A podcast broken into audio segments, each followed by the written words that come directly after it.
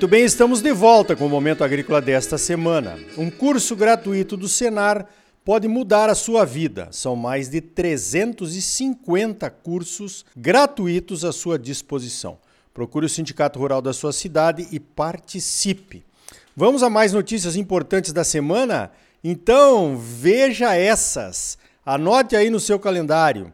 Eventos importantes acontecendo nos próximos dias, imperdíveis para quem quiser ficar muito bem informado e atualizado. O MT BIF 2022, uma autêntica escola da pecuária, capitaneada pelo meu amigo Welton Cabral da Gestap, vai realizar o seu terceiro módulo presencial e online em Tangará da Serra. Vai ser lá na sede do Sindicato Rural, no Parque de Exposições. O tema será a gestão de pessoas com excelência. O evento acontece durante dois dias, os dias 23 e 24 de abril, sábado e domingo da semana que vem. A Josiane Jimenez vai moderar os painéis, com nomes como Jaqueline Lubaski, da Destrave, a Cláudia Luz, do Sistema Famato Senar, e a Marielle Biff, que vão abordar o tema gestão de pessoas sob vários aspectos, incluindo a sucessão familiar e a comunicação.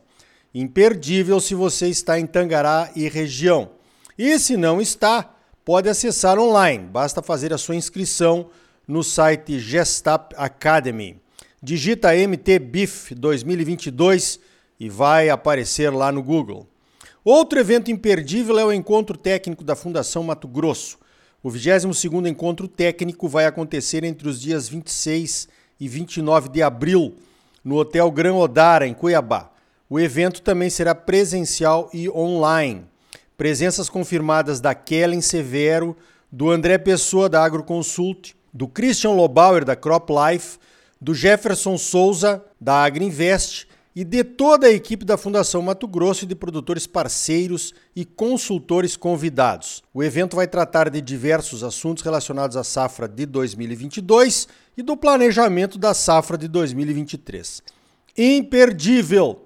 Faça sua inscrição pelo site da Fundação Mato Grosso e participe. Nos dias 12 e 13 de maio acontece o Acricorte 2022 no cenário rural em Cuiabá. Veja alguns dos palestrantes que já estão confirmados. É um timaço: Arthur Igreja, Sérgio Flanzer, Evaristo Miranda, Eduardo Lunardelli, Marcos Fava Neves e Camila Teles, entre outros. Vai ser bueno barbaridade. Anota aí, dias 12 e 13 de maio, no cenário rural em Cuiabá. A Acrimate também está realizando um evento de comunicação chamado Pecuária em Pauta, que vai acontecer no próximo dia 30 de abril, um sábado, no Hotel Deville, em Cuiabá, das 8 da manhã às 6 da tarde.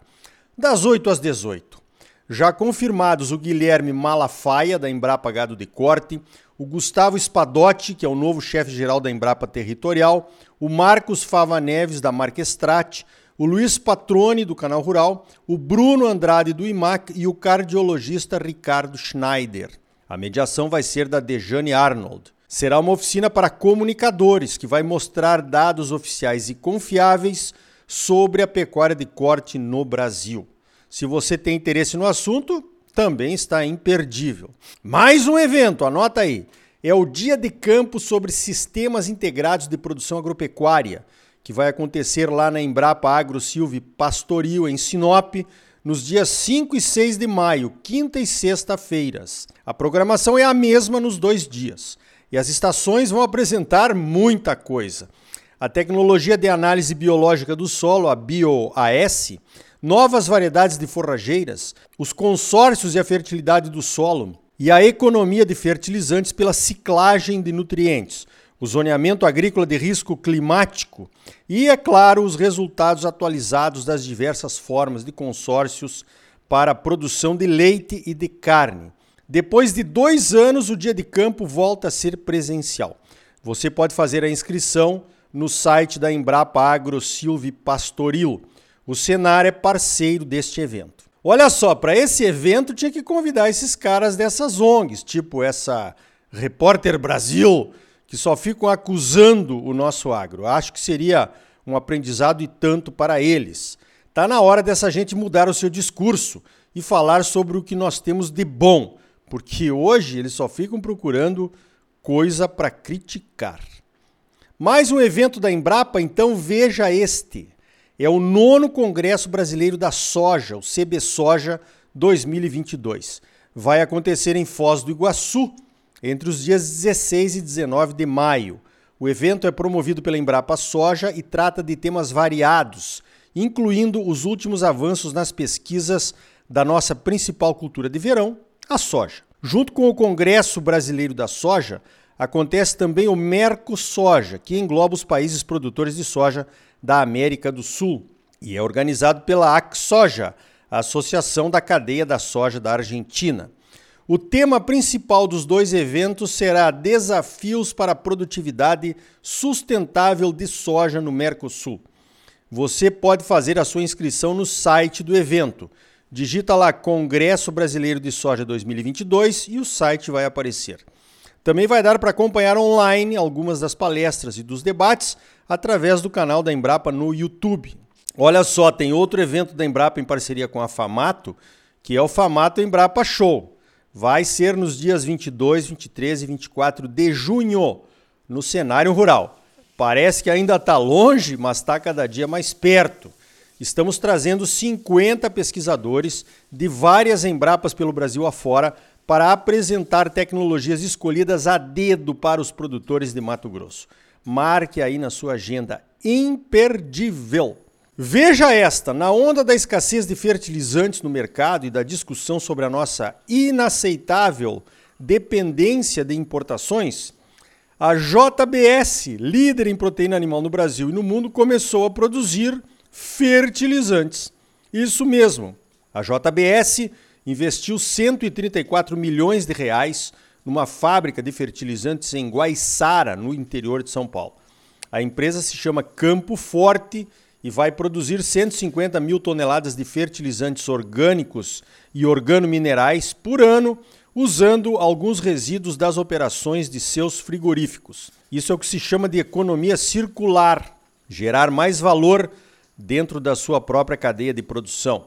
Os fertilizantes organominerais da Campo Forte poderão ser usados nos principais cultivos do Brasil, como soja, milho, cana e até hortifruti. Veja esta: um site americano de análise de mercado prevê que os ralis de preços, principalmente para o trigo e para o milho, podem ser históricos nessa próxima safra lá dos Estados Unidos. E o plantio por lá está apenas começando, né?